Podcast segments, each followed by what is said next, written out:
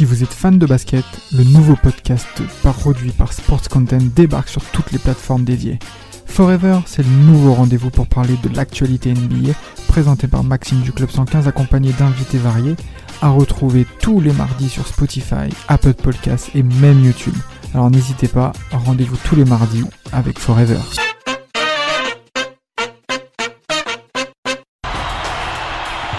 Interception incroyable.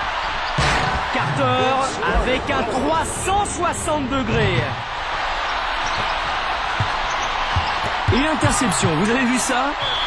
Iverson à deux points. Il n'y a pas de panier facile dans ce match. Bryant, faute défensive. Et il écrase cette balle des deux. La conférence Ouest réclame un temps mort.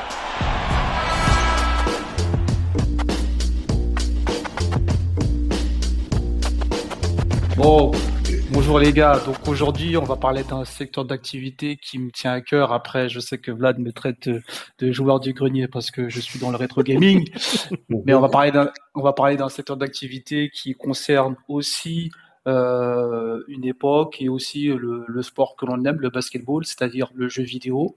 Donc aujourd'hui, on va essayer de parler un peu de de, de, de l'historique, ce qui ce qui fait le lien avec euh, notre passion et son évolution dans le temps, c'est-à-dire qu'au début, on a commencé avec des choses qui n'étaient pas très esthétiques, et puis voir euh, la progression au niveau des années, et puis l'impact que ça a eu aussi euh, dans le basket et aussi dans le jeu vidéo, parce que les deux se sont nourris pour euh, devenir maintenant des, des vraies franchises qui durent dans le temps. C'est exactement ça. Donc euh, là, ce qu'on va proposer, c'est de refaire un peu, on va dire, le, euh, la rétrospective euh, du basket à travers les jeux vidéo, donc au fur et à mesure des années. On va, on va quand même remonter assez loin. On va, on va même remonter jusqu'aux années 70 euh, jusqu'à maintenant, bon après on va vraiment passer en revue très rapidement les années 70 parce qu'il n'y a pas grand-chose, mais euh, voilà pour les plus anciens, euh, voilà faut quand même qu'on soit un peu pour tout public et donc tous ceux qui ont peut-être connu ces époques-là, euh, mmh. euh, ça va peut-être leur rappeler quelques souvenirs euh, par rapport à ce que c'était les jeux vidéo sur le basket avant, comparé maintenant à, ce qu'on a avec notamment les grosses firmes telles que NBA 2K. Mais bon, on reviendra sur le sujet plus tard.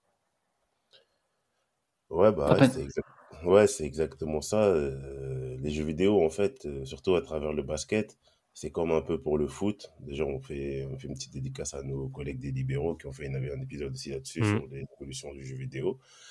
Bah, au basket, on s'aperçoit que aussi que ça, les deux, ils sont, ils sont vraiment liés et l'évolution de l'un aussi, enfin de la NBA surtout, va aussi avec l'évolution des jeux vidéo, c'est-à-dire la starification et même aussi après, surtout après, dans le, dans le, dans les jeux vidéo même, au niveau du gameplay, ça a beaucoup évolué, ça a mmh. beaucoup changé. Et comme tu disais, Vlad, avant, c'était pas vraiment ça. Hein,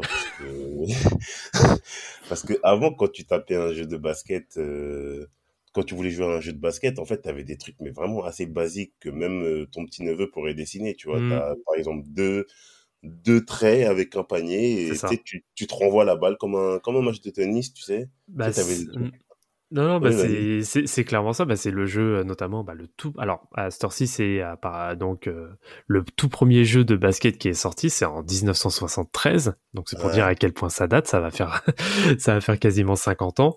Euh, c'est le jeu qui s'appelait. Alors, ils se sont pas craqués hein, pour le nom du jeu. C'est Basketball. Voilà. On, fait simple et efficace et qui est sorti sur Maniavox Odyssey. Et c'est en effet la console sur laquelle on pouvait jouer euh, au tennis avec seulement deux bâtons et une balle et tu te renvoyais en effet euh, la petite balle euh, au travers de l'écran avec les deux bâtons voilà qui se qui se renvoyaient. Donc c'est pour vous dire à quel point on est vraiment dans le passé. c'est génial.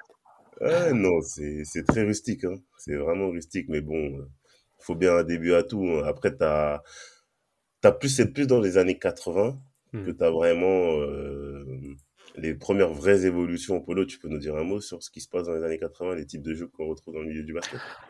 Ouais, comme tu as dit, il y, a une vraie évolution. Après, comme tu parlais de starification, je pense que les gens, les, licences ont commencé à, enfin, les éditeurs ont commencé à voir qu'il y avait peut-être un, potentiel là-dedans. Donc, ils ont essayé de, de mettre en avant des personnes comme David Robinson, comme, euh, comme Maggie, comme euh, Larry Bird ou euh, comme les Blazers. Mais voilà, de, de dire comme il y, a, y a un essor dans ce sport, on va essayer nous aussi de capitaliser là-dessus et de sortir des essences où les gens se reconnaîtront, même s'ils sont fans du joueur ou fans de la franchise, ils, euh, n'hésiteront pas à mettre de deniers dans, dans ces licences. quoi. Non, c'est exactement ça. Et c'est surtout que là, oui, on commence. Alors, c'est marrant parce que on, a quand même eu aussi une différence par rapport à maintenant. C'est que euh, les jeux de l'époque étaient vraiment axés surtout sur l'image de certains joueurs. Donc, on va avoir en effet euh, le one-on-one où tu avais Dr. J, donc Julius Serving versus Larry Bird. il y aura aussi par la suite, je crois que c'est tout début 80, non c'est fin 80, ouais, je crois que c'est en 88, il y a le Jordan versus Bird. il y a aussi le Magic Johnson's Fast Break.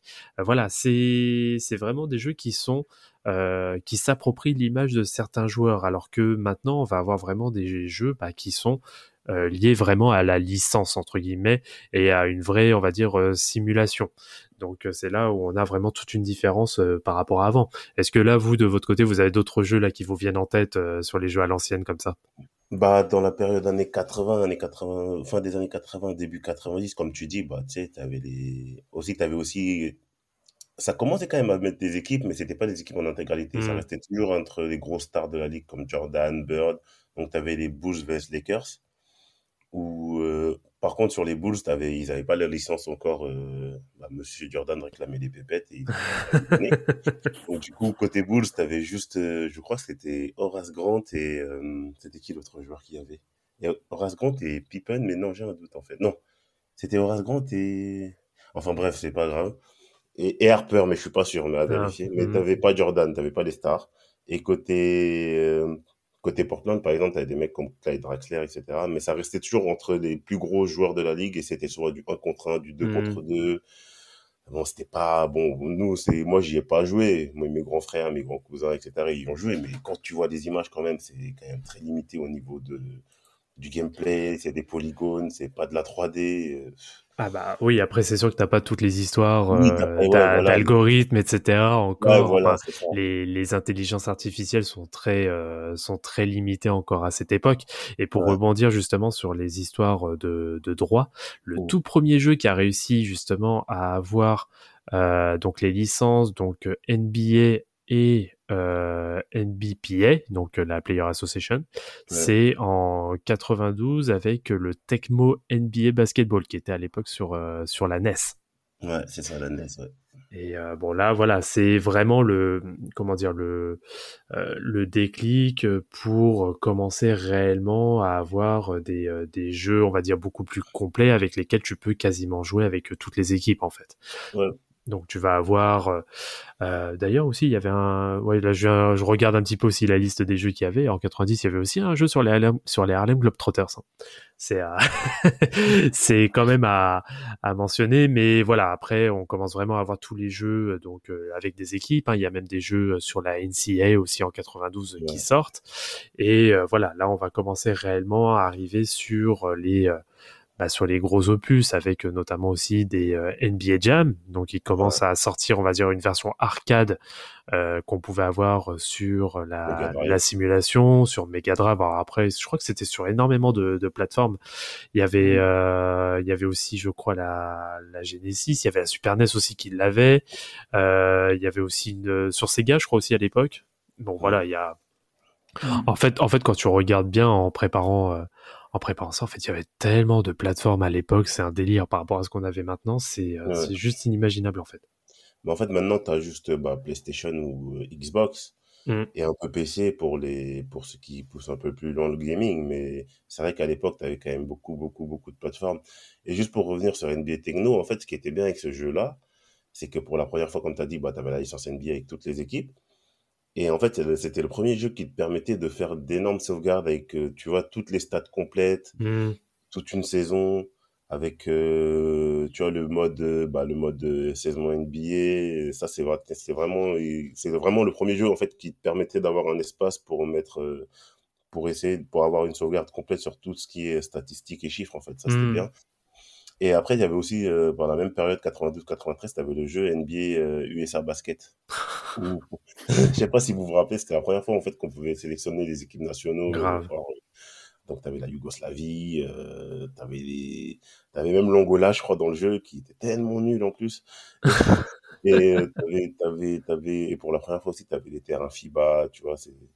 Tu, as- tu sens quand même qu'il y a quand même un début de, de quelque chose, tu vois.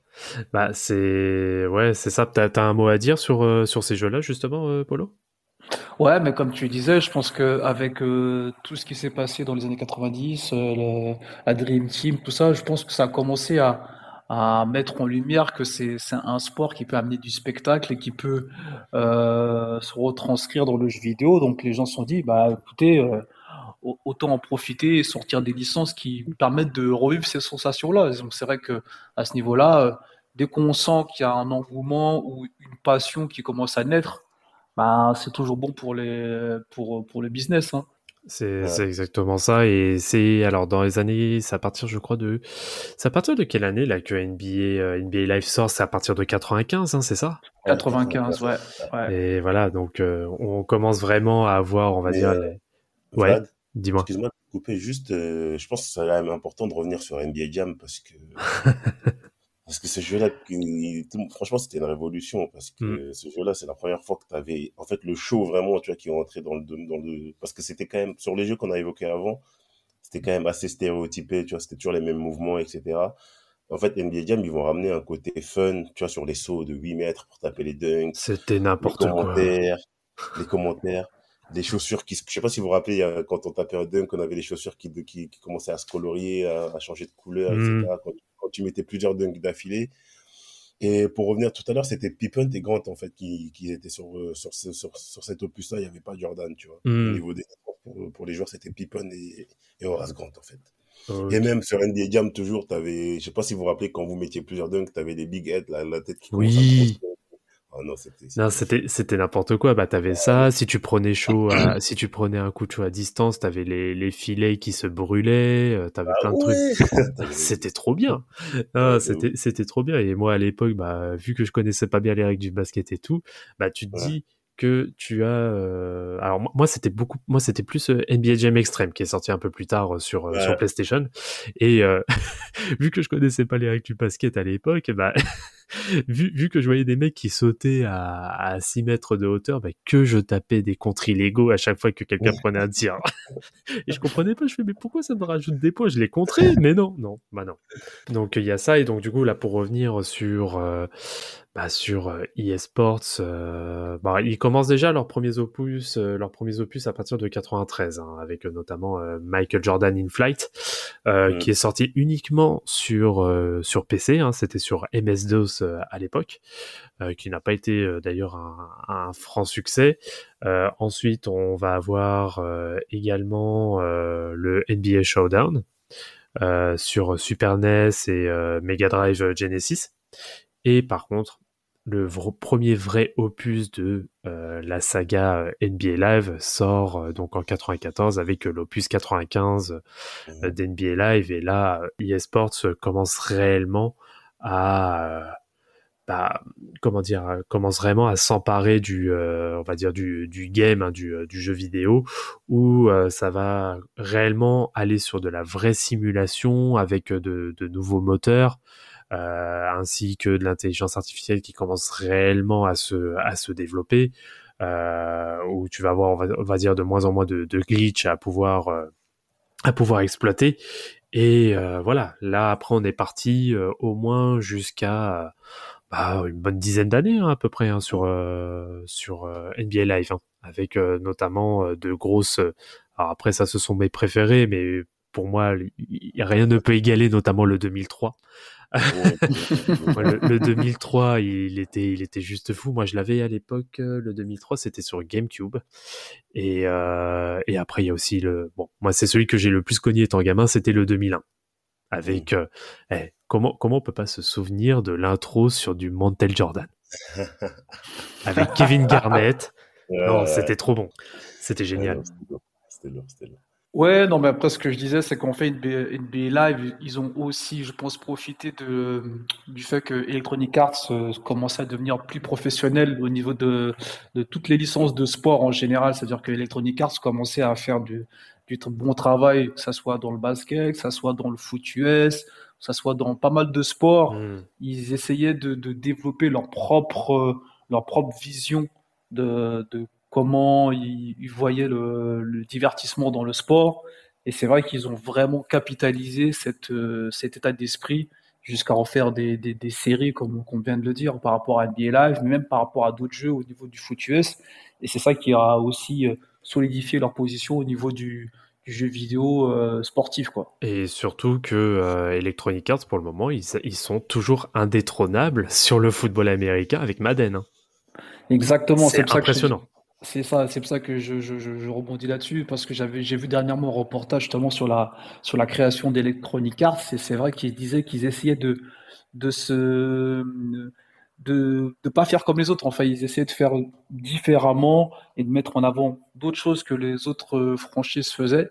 Et euh, on bien leur appris de faire ça parce que que ce soit pour Madden ou pour NBA Live jusqu'à un certain point, ils ont réussi vraiment à, à apporter un, un nouveau souffle dans, mm, mm. dans, le jeu vidéo et le sport en général, ouais.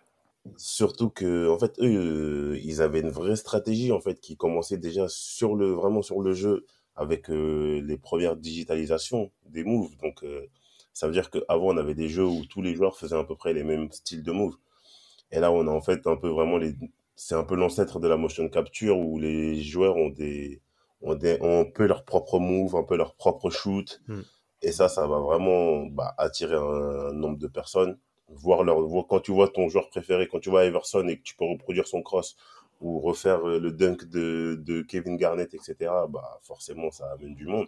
En plus, ce qui est bien, c'est que derrière ça, déjà, donc, as, au niveau du jeu, tu as plus d'animation, tu as plus, as plus la notion de management, les trades, tu peux commencer à faire des trades, faire des saisons mmh. NBA avant sur les sur les équipes NBA même avec les licences, tu n'avais pas tous les joueurs. Là, tu as vraiment tous les joueurs de la ligue, du plus connu au moins connu. Et puis même, tu as toute une campagne de pub derrière. Moi, je me rappelle les campagnes de pub quand tu vois tous les, tous tes mecs, tous tes gars que tu kiffes en NBA qui sont là dans la même pub. Euh, McGrady. Euh. En plus, ils étaient, ils étaient focalisés surtout sur la nouvelle génération, tu sais, de cette draft 96 là qui mettait beaucoup en avant. Donc, euh, Steve Nash, euh, McGrady un peu plus, un peu plus tard, mais tu sais, Vince Carter, etc. Tu vois en fait, ils ont, ils ont, ils ont fait une, une stratégie complète en fait pour pouvoir, euh, pour pouvoir attirer bah, du, des, des, jeunes de l'époque comme nous en fait, parce qu'on voyait nos joueurs, nos joueurs préférés à la télé en NBA. Et en plus, on pouvait reproduire à l'identique ce qu'ils faisaient sur le terrain. C'est ça. Euh, Donc ça, franchement, ça a vraiment, ça a vraiment été bien pensé de ce côté-là. En bah, plus, euh, les joueurs étaient de mieux en mieux faits, donc euh, ça c'était bien aussi. C'est ouais, c'est ça. Alors après, ça a surtout, euh, ça a surtout évolué avec euh, la nouvelle génération de, de consoles, avec notamment la PlayStation 2, la GameCube, etc. après, il y avait quand même sur les tout derniers opus avant la nouvelle génération, notamment sur PS1, bah, c'est vrai qu'on s'y retrouvait quand même pas mal. On se disait ouais, c'est quand même plutôt putain. C'est c'est là que tu te dis la différence que tu as maintenant avec l'œil, enfin avec les nouvelles générations de consoles, c'est que tu te disais à l'époque c'était déjà assez réaliste. Mais bon, là maintenant, ça prend tout une toute autre ampleur. Mais euh, oui, c'est là clairement, de toute façon, fin 90, début 2000, Electronic Arts euh, démonte tout. C'est aussi simple que ça, il démonte tout parce qu'il va y avoir. Alors pour le marché européen, il y a uniquement euh, les euh, les licences NBA Live, mais aux États-Unis, ils ont aussi toutes les licences NCA. Tous les euh, tous les ans, ils ont leur opus quasiment NCA avec la Marche Madness, etc. Et, euh, et ça marchait euh, plutôt pas mal. Mais euh, voilà, c'est il y a eu après quelques ajouts au début des années 2000. Moi, je pense surtout euh, à l'opus 2005 hein, d'NBA Live où ils ont. Alors là, ça a été la révolution, c'était d'ajouter le concours de dunk. Ouais, Ouais. Et euh, là, tu te dis bon bah là ça y est, on, sent vraiment qu'on commence à, arriver vraiment dans des euh, dans des strates euh, très euh, très élevées, mais en parallèle, il y a notamment donc Touquet Sports qui commence à se mettre sur qui commence à se mettre aussi sur les plateformes. Hein. À l'époque, c'était surtout dédié à la Dreamcast via Sega.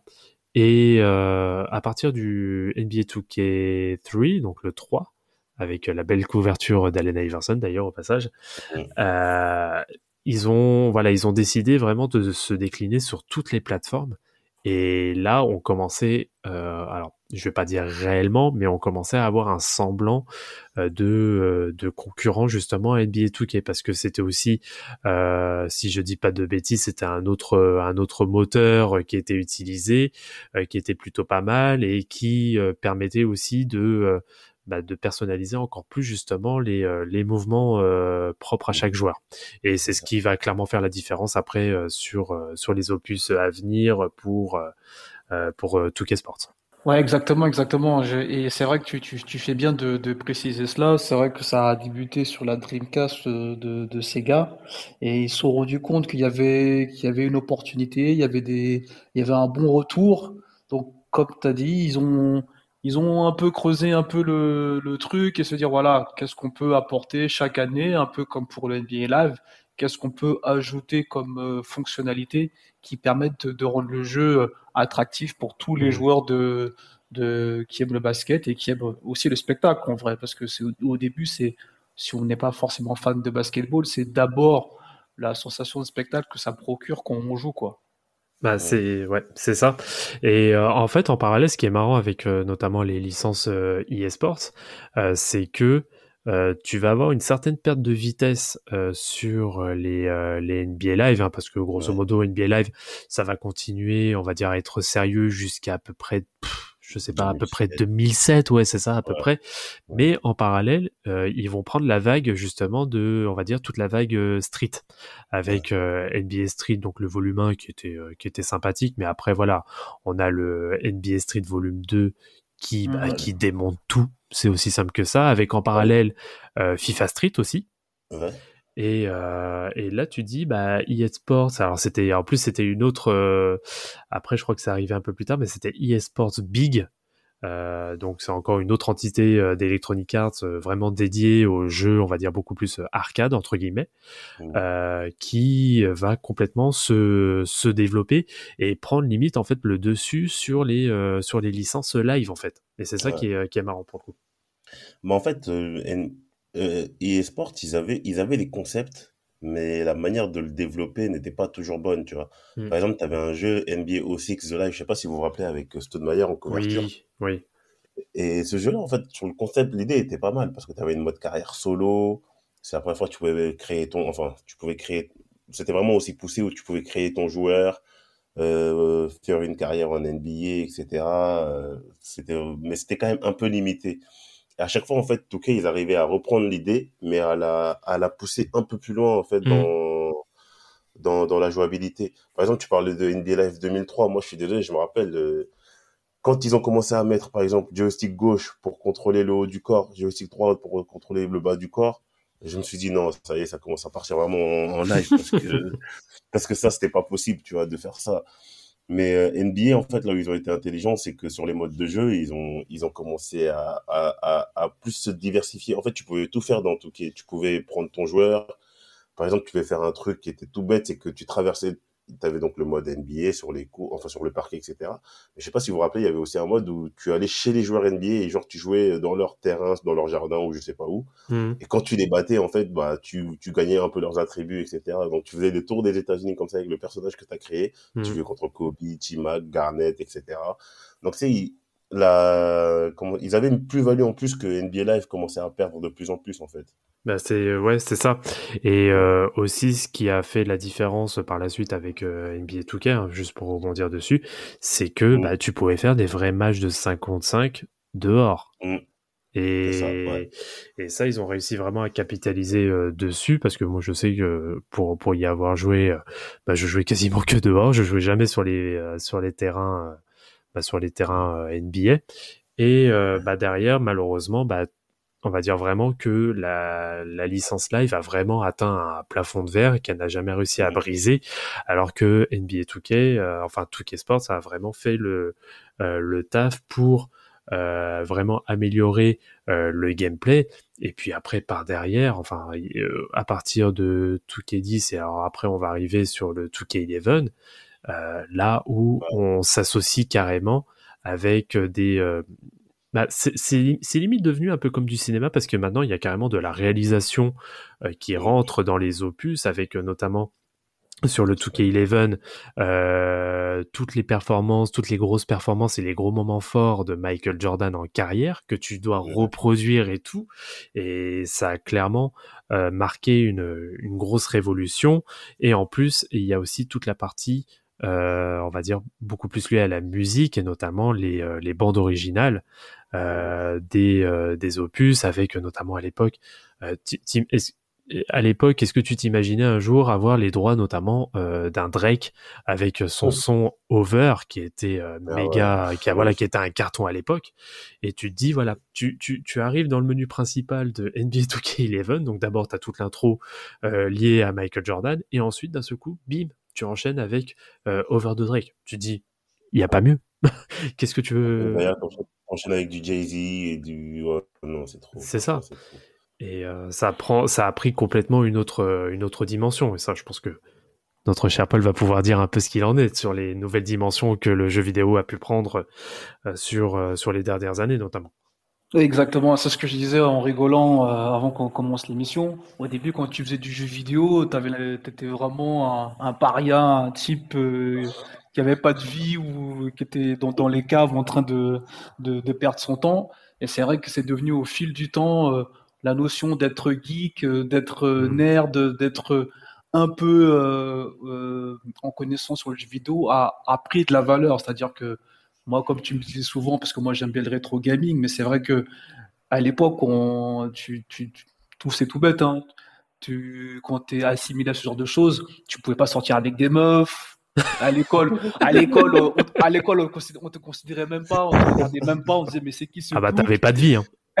t'avais pas de vie. Et c'est vrai que maintenant, moi, je vois, par exemple, des chaînes comme Game des chaînes, enfin, il y a vraiment des chaînes qui ne traitent que de ça. Donc, hmm.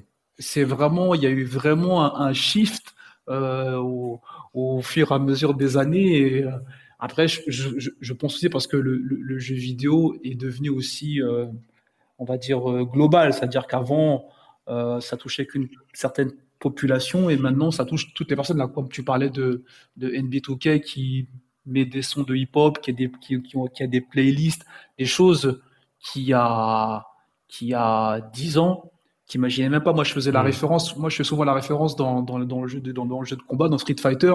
Il y a un, il y a un opus où il y a carrément LL Cool J qui fait les intros du, du, jeu, tu vois. Donc, tu dis, attends, tu regardes, tu joues à un jeu vidéo de baston et c'est LL Cool J qui fait le, la voix off. C'est génial. Tu, vois, tu dis, mais c'est un truc de dingue. Donc, euh, voilà, je pense que ça, c'est l'évolution qui fait que Maintenant, le, jeu vidéo a vraiment une grosse place dans la vie quotidienne. Et mm. euh, bah, on peut le voir là par rapport à ce qu'on disait par rapport aux jeux vidéo au basket. Bah, il y a, y a, un impact. Il y a un impact qui est assez énorme. Et je pense que la NBA est aussi contente parce que ça met en avant aussi euh, son concept, ce qu'elle vend au quotidien. Donc, mm. euh, elle en profite au maximum. Bah, c'est ça. Alors, juste petite parenthèse, parce que tu me parles en effet des voix off avec euh, notamment euh, Lily et tout à l'époque sur euh, Street Fighter. Mais oui, je suis obligé aussi de mentionner à l'époque sur, sur NBA Street la voix iconique de Bobito Garcia. Oui, voilà. Je suis obligé. Pour les, les, les, les, vrais connaissent. Ouais, non, lui, il était vraiment chaud. Lui, il a apporté un truc en plus. il a apporté un truc en plus au jeu. Après, comme tu disais, euh, Vlad, mmh. sur euh, Touquet, sur l'édition notamment 2011, bah déjà, tu as toute la partie réalisation, comme tu disais. Mais en plus, ils vont faire un truc qui va, je pense aussi, amener tous les puristes de l'époque sur les premiers jeux vidéo à se diriger vers Touquet. Mmh c'est le fait de pouvoir utiliser les, les équipes euh, old school. Oui. C'est-à-dire qu'aujourd'hui, par exemple, tu peux prendre n'importe quel Touquet tu peux prendre, euh, par exemple, euh, je sais pas moi, New York 94, mhm. donc l'équipe avec euh, Starks, Ewing, etc., et jouer contre les Pacers de Reggie Miller déjà à cette époque-là, ou même les, les Pacers de 2013, tu vois, à l'époque Paul George. Mhm. Donc, donc, ça veut dire qu'en 2021, tu peux te retrouver à faire un match de, de Dallas 2011 vs Dallas 2005-2006, tu vois. C'est ça. C'est franchement, sur ce concept-là, ils ont même si eux aussi, ils ont encore des petits problèmes de licence parce qu'on retrouve toujours pas de Charles Barkley, tu vois. Oui, bon, ça après, ça, c'est, ça, c'est un peu dommage. Mais, euh, rien que le fait d'avoir ce mode de jeu-là où tu peux te retrouver à jouer avec n'importe quelle équipe sur les 20, 30 dernières années, bah, les équipes qui ont marqué vraiment la NBA, ça c'est vraiment un plus en fait. Quand tu joues avec Seattle, avec Orlando de chaque, etc., même jouer contre une équipe euh, actuelle, pour hmm. moi franchement c'est là la vraie révolution où ils ont vraiment ils ont vraiment mis le dernier coup de grâce en fait à, à NBA Live.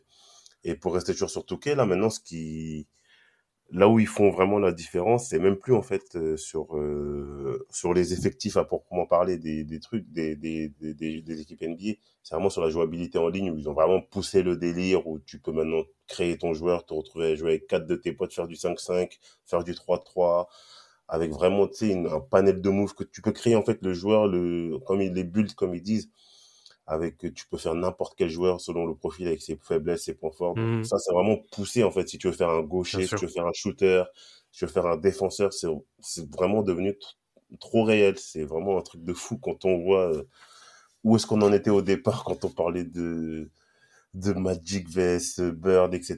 Donc euh, l'évolution elle est vraiment dingue en fait. L'évolution est vraiment dingue. Bah, c'est clairement ça, sachant qu'en plus derrière, euh, il va y avoir aussi, et c'est là clairement que euh, 2 Sports va, bah, va tout démonter, euh, c'est surtout sur le mode en ligne. Euh, il va y avoir d'autres d'autres modes aussi, hein, euh, l'association, etc. Mais le mode en ligne, c'est voilà, c'est quelque chose, c'est du, c'était du jamais vu à l'époque. Et euh, maintenant, tu peux voilà, t'es, tu peux jouer en, en fait maintenant jouer en réseau est devenu beaucoup plus intéressant que de jouer, on va dire, sur euh, le, le jeu en lui-même. C'est comme par exemple sur Call of Duty euh, où tu vas quasiment faire que du euh, que du que du en ligne. Tu vas tu vas pas toucher quasiment au mode histoire.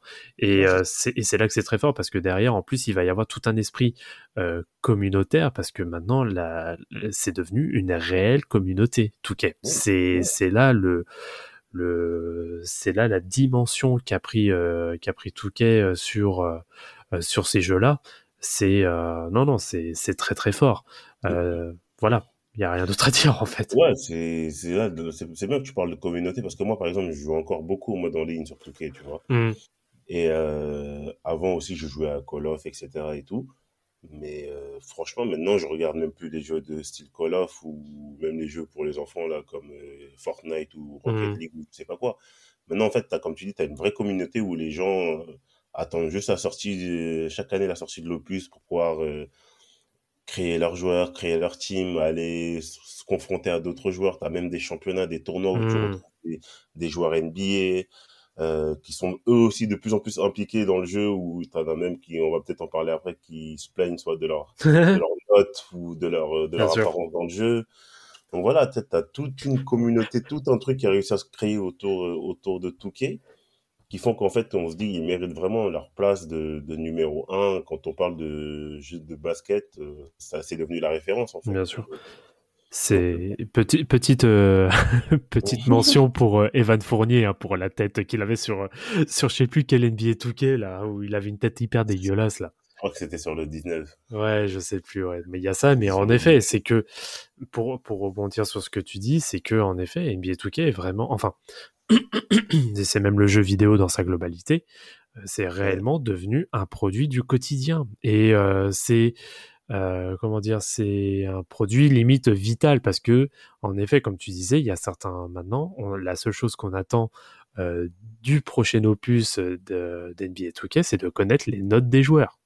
Mmh. exactement, exactement. C'est pour dire l'influence que ça a. Mmh. Connaître les notes des joueurs, connaître la, la jouabilité, c'est non, ils, ont, ils, ont, franchement, ils ont vraiment bossé. Ils ont vraiment bossé. Non, mais comme, comme, tu disais au début de l'émission, je pense que euh, contrairement à, à, eSport qui avait les idées, mais je pense qu'ils n'ont pas mis en pratique. Je pense que voilà, euh, tout cas, ils se sont dit voilà, qu'est-ce que nous on peut faire chaque année pour que l'expérience du joueur soit plus intéressante?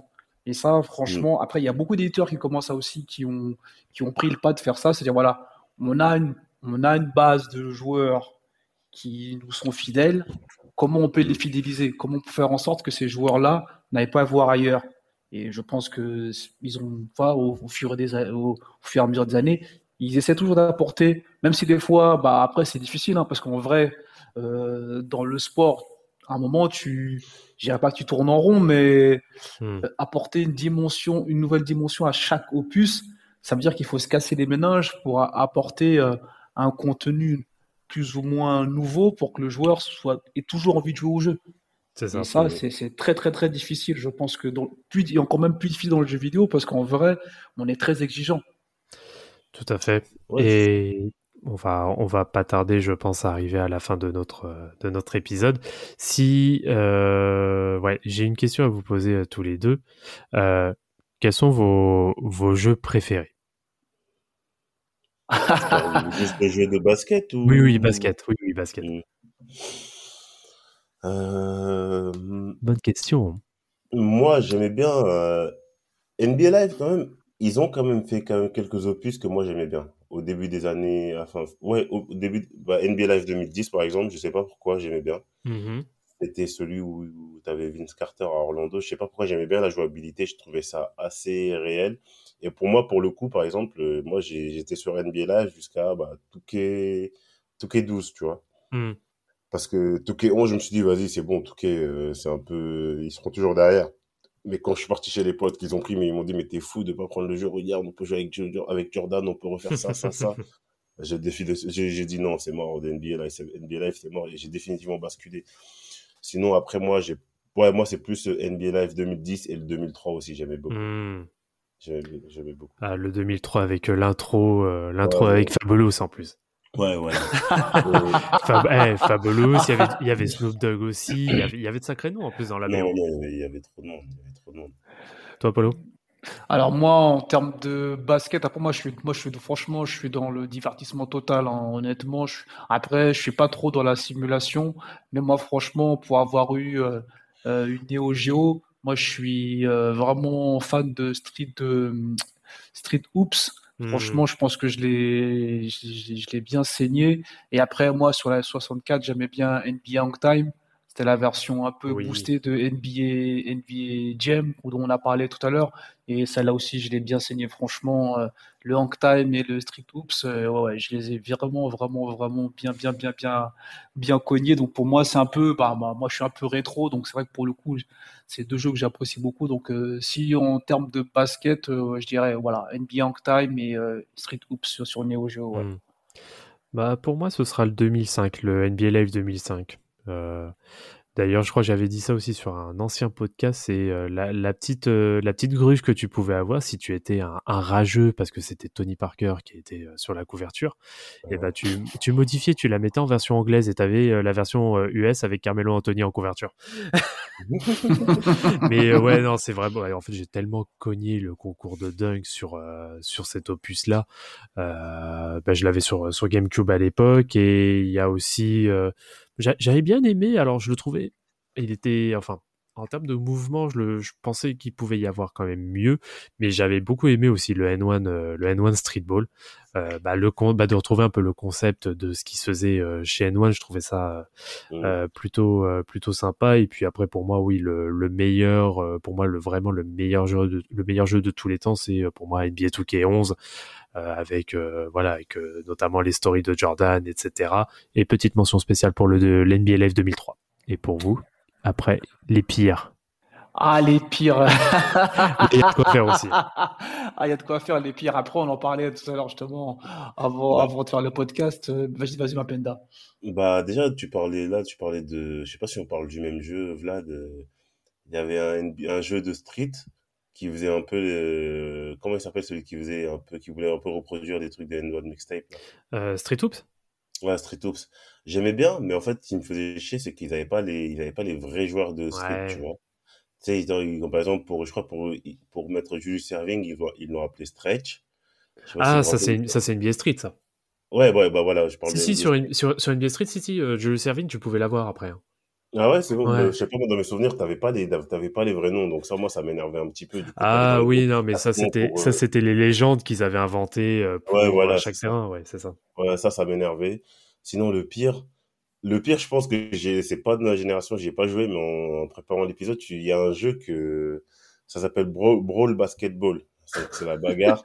Et tu sais, c'était qui, genre, euh, le personnage principal du jeu? Euh, Non, je me rappelle pas. C'était c'est Bill Lembier en fait, ah, qui est génial. En fait, le, le, le, scénario, c'est Bill Lembier qui est GM. Et en fait, tu joues un match de basket. Bon, le graphisme, la jouabilité, c'était pas du tout ça. Et du coup, tu sais, tu sais pas pourquoi les mecs ils partent en couille, bagarre complète et ça se transforme en jeu de cash, de combat. Ah, génial. avec, les graphismes de l'époque, je vous conseille d'aller voir les images. Franchement, ça devait être vraiment horrible à jouer, tu vois.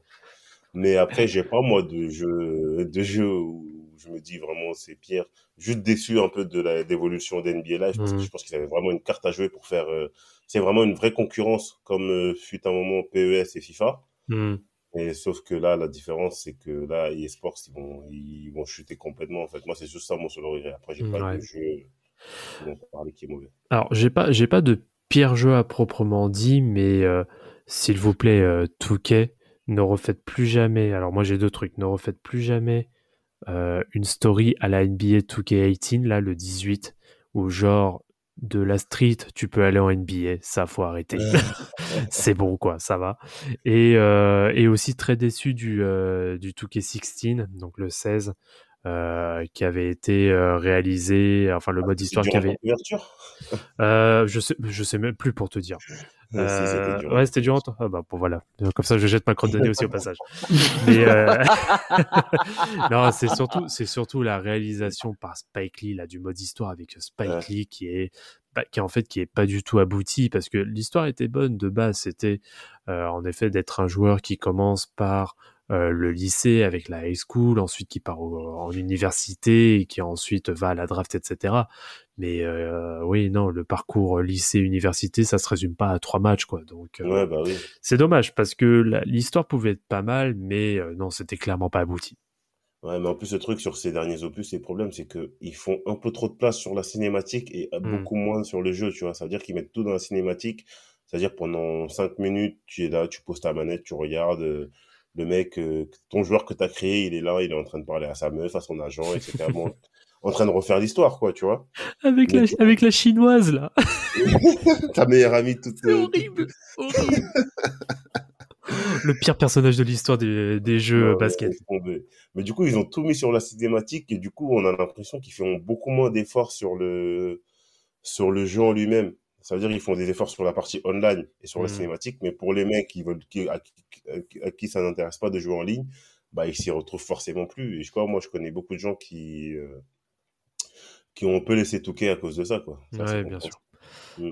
Donc euh, voilà pour, euh, pour, on va dire, la, la rétrospective des, des jeux basket. surtout, bah, on vous laisse bien sûr écouter cet épisode-là et n'hésitez pas aussi à nous faire part sur, sur les réseaux euh, de vos impressions sur les euh, différents opus qu'on a pu citer et aussi nous faire part de ce que vous avez préféré ou détesté.